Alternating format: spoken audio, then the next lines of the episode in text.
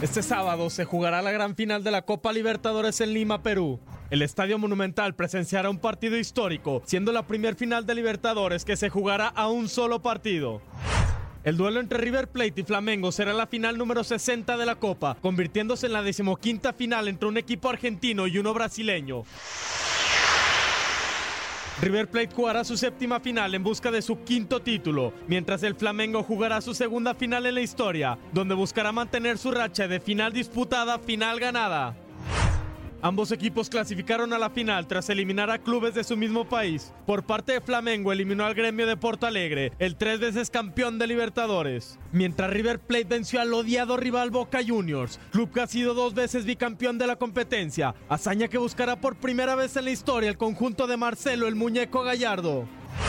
Sin duda alguna será una final sin precedentes, llena de emoción, pasión y color, como fue, es y siempre será el fútbol sudamericano. Para tu DN Radio, Luis Fernando Bracamontes.